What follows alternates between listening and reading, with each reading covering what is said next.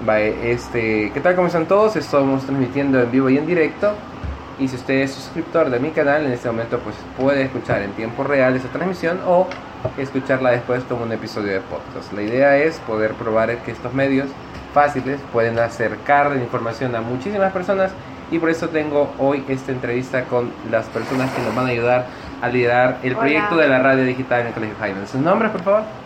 Eh, hola, buenas tardes. Yo soy María Bairo y yo soy Gabriela Saca, las dos somos de décimo grado. Y estamos aquí presentando nuestro proyecto STEAM Fest, eh, que va a ser una radio para el colegio llamada Hikers FM. Ok, para la gente que nos sintoniza, este sería de los primeros episodios, ponerles en contexto. La parte de la radio ah, con los medios digitales con los que contamos se puede hacer muy fácil. De hecho, estamos transmitiendo desde un celular conectado a internet y este episodio se está transmitiendo en vivo ahorita a los que siguen mi canal o lo podré escuchar después como si fuese un episodio de un podcast. ¿Qué fue lo que le llamó la atención? ¿Por qué un proyecto de una radio?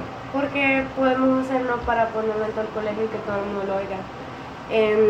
Por ejemplo, a veces quieren dar noticias que hay una bake sale, que hay una pastorela o un baile, entonces una play, una play, quieren dejar saber información a todos los del colegio, entonces más fácil si todos estuvimos conectados como una radio y simplemente a los speakers se da como en la vista. Sí, y estamos pensando que también a la hora de las academias podríamos aprovecharlo para poner música. Porque todo el mundo siempre se queja, ay, ¿por qué no nos dejan poner música? ¿Por qué no nos dejan poner música? todos escuchamos música de una manera como más controlada y mm, solamente vemos que no sean canciones explícitas. Ok. Digo, esta parte nosotros como colegio lo estamos viendo de esta manera, pero la parte de la música, el producir radio, el grabar programas, se puede implementar a cualquier nivel educativo y como ven no es una cuestión que requiere un recurso particular. En el caso es el celular, el internet y sobre todo tener la idea clara de los contenidos que se están creando y el objetivo, o sea, qué es lo que quieren comunicar.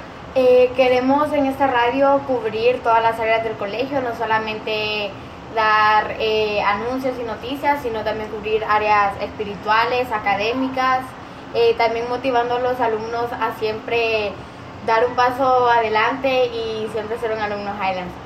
Ok, muchísimas gracias. Sí, Gaby. Como que también queremos ver que, como la parte espiritual, tal vez todas las mañanas, pedirle al Padre Denis que nos pase la homilía que siempre, porque siempre pasa un montón de homilías a un montón de chats, que nos la pasa a nosotros lo ponemos y se reproduce. Y nosotros en la mañana en el colegio leemos el gospel y esta puede ser una nueva manera de escuchar en la radio el gospel y una reflexión que da el padre y después cada eh, salón puede estar comentando sobre seguir con sus actividades, pero ya apoyamos con una reflexión.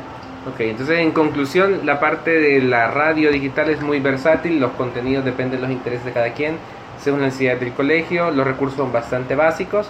Sí sirve ya como cuidar un par de cosas, no sé si ahorita por ejemplo se escucha como de fondo, no apagamos el ventilador, sí estamos aquí con la ventana cerrada, entonces cuidar el sonido, que en la medida que el sonido se escucha mejor, pues la, la gente le es más agradable seguir lo que estamos transmitiendo pues ha sido un gusto compartir. Este sería el siguiente episodio ya sobre no solo cómo crear un podcast, sino también qué usos puede tener un podcast a nivel educativo. Ojalá ustedes también se entusiasmen a crear sus propios canales y poder transmitir y entusiasmar a los alumnos a hacer ese tipo de proyectos.